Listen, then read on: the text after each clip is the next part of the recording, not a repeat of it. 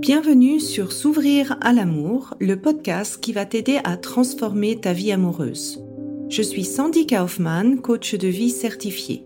Sur ce podcast, je t'aide à comprendre et à changer tes mécanismes en amour afin de rencontrer la personne qui te correspond et construire une relation de couple épanouie. Tu y trouveras des réflexions, des exercices concrets tirés de mon activité de coach et de l'approche psycho-corporelle que je pratique, ainsi que des conversations inspirantes avec des experts ou des personnes comme toi et moi qui t'expliqueront leur chemin personnel pour s'ouvrir à l'amour.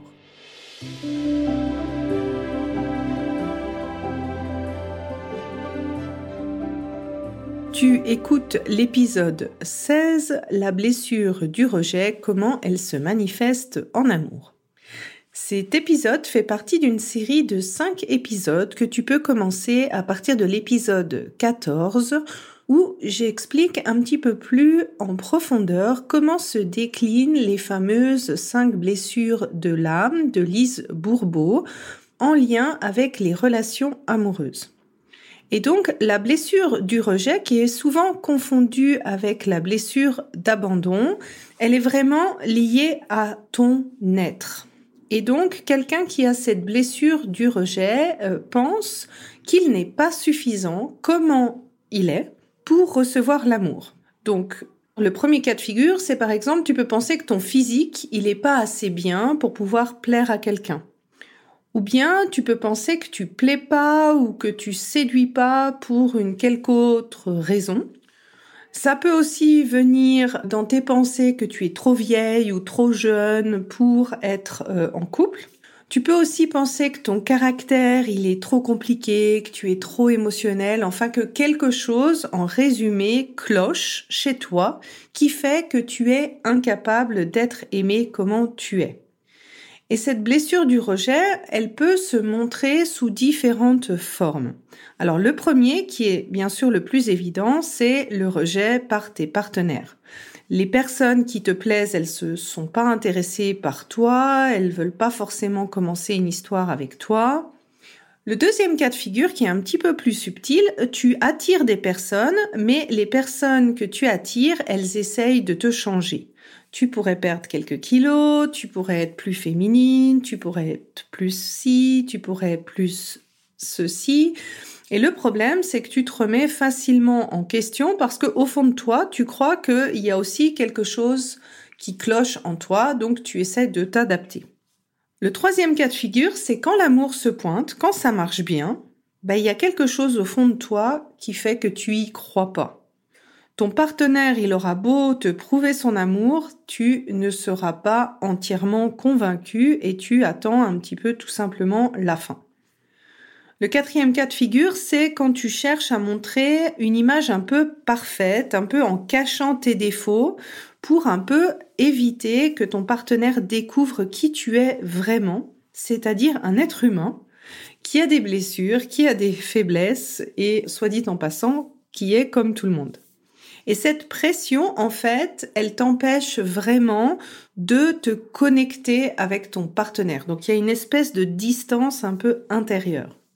Également, par peur d'être rejeté, tu évites la prise de risque, c'est-à-dire que tu évites d'entrer en relation avec des partenaires qui t'intéressent vraiment, tu choisis plutôt la sécurité.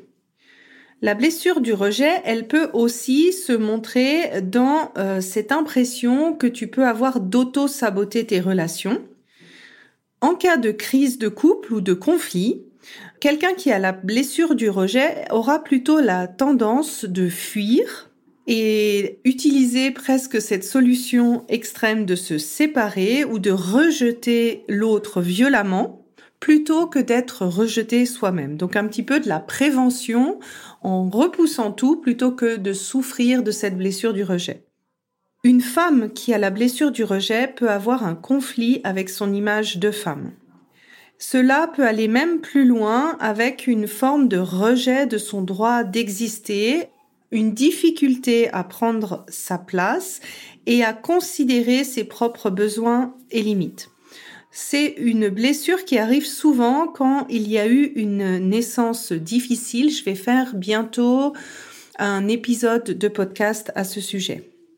Quelqu'un qui a la blessure du rejet pense qu'il doit se battre pour avoir une place au lieu de simplement avoir ce droit en étant soi. Donc c'est pas la place n'est pas acquise. Et si la peur d'être rejeté elle est forte, eh bien, euh, ça peut se montrer sous une forme de rejet total de l'amour et une forme d'isolement un peu extrême. Et donc tu vois que cette blessure du rejet, elle peut prendre vraiment différentes formes. Et bien sûr, la dernière forme, c'est le rejet de soi-même. Donc le rejet de certaines parties de ton corps, le rejet, le dialogue intérieur que tu tiens avec toi-même.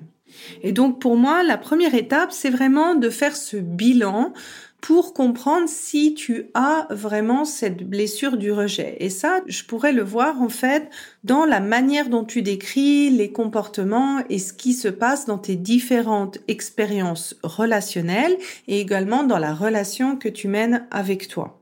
Et ça, c'est vraiment la première étape dans le programme de s'ouvrir à l'amour et ensuite de déprogrammer cette blessure en utilisant l'approche psychocorporelle.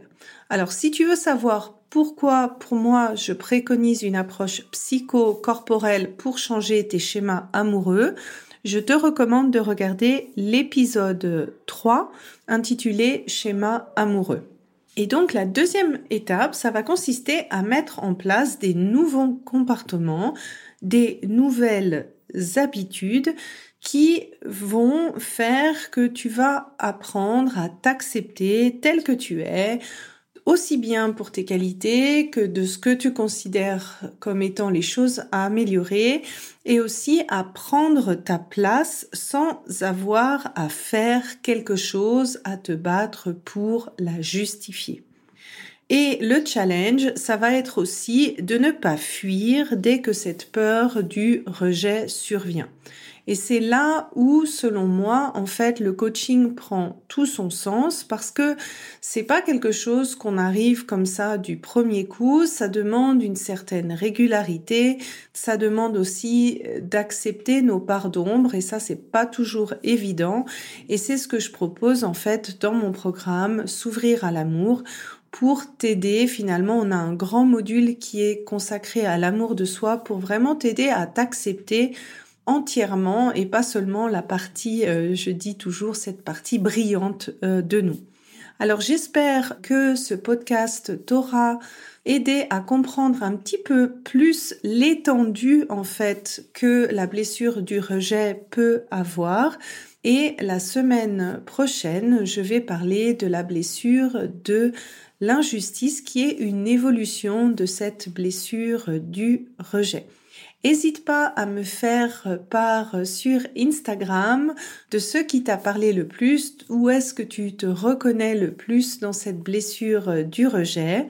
Et tu peux désormais maintenant t'inscrire pour ce workshop gratuit où je vais parler un petit peu plus en profondeur de ces cinq blessures et également te poser des questions pour que tu puisses reconnaître un petit peu plus quelle est la blessure qui est dominante chez toi en amour.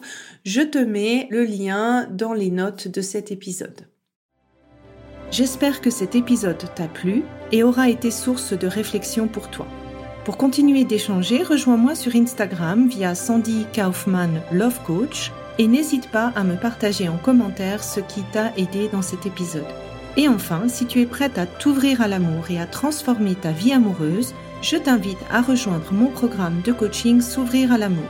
Tous les détails se trouvent sur mon site sandykaufman.ch. Et n'oublie pas, il n'y a que tes peurs qui te séparent de l'amour.